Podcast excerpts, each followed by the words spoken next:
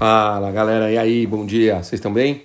Espero que todo mundo esteja muito, muito bem. O dia está lindo hoje. Então vamos aproveitar e estudar com bastante força. Galera, a gente está estudando o livro do Rav Eliezer Papo, Conselhos Extraordinários, Peleuetz.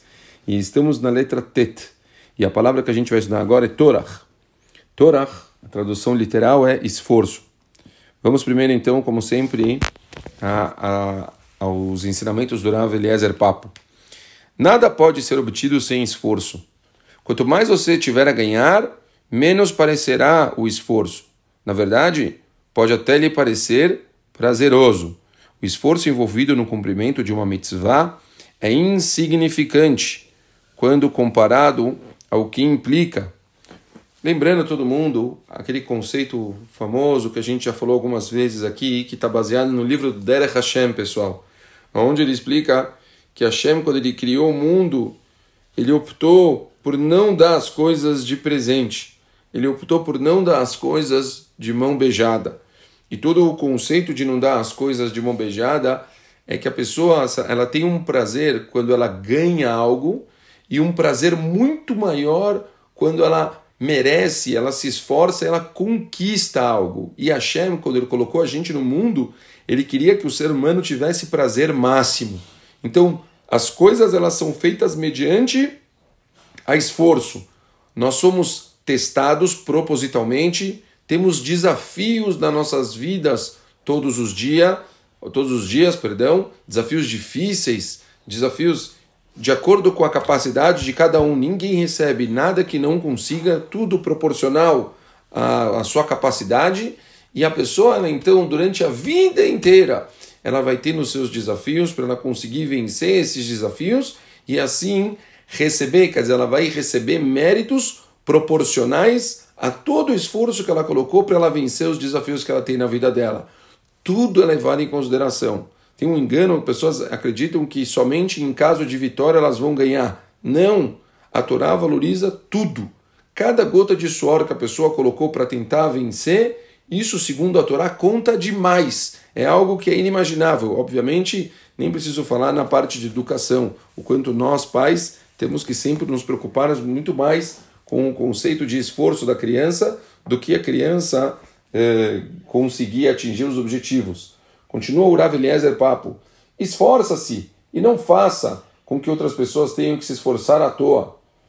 Quer dizer, faz a você, não deixa para os outros. Se você tem uma oportunidade, se, se apareceu a oportunidade na sua vida, se essa oportunidade apareceu na sua frente, é porque é para você pegar.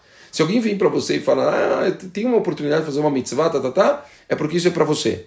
Se, senão não chegaria em você. Se a Hashem fez com que você escutasse, é porque você tem essa chance de poder viabilizar aquilo. Não, a partir do momento que na hora você se nega, então você perdeu a chance de conseguir fazer uma mitzvah que ela estava específica para você.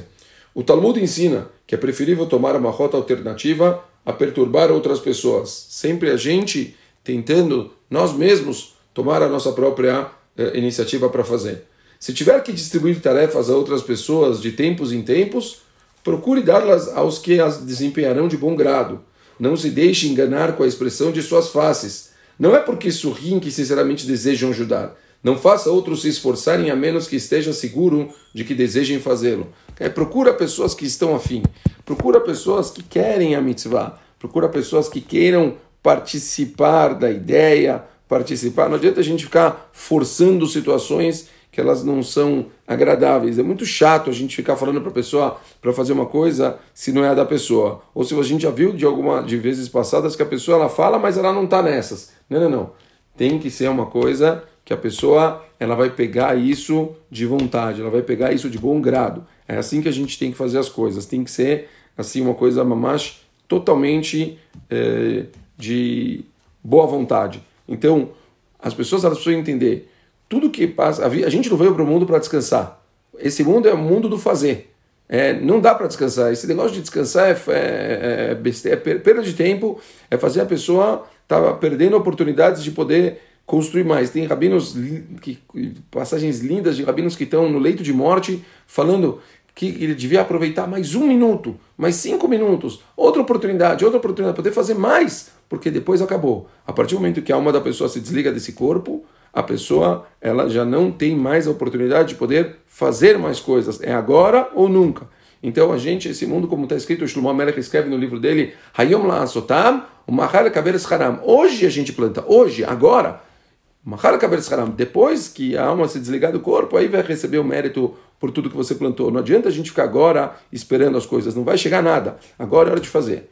Agora é hora de não perder a oportunidade. Você tem uma oportunidade de fazer uma coisa, não deixa para amanhã, não deixa para depois, agarra com as duas forças, com as duas mãos e se esforça para fazer isso agora.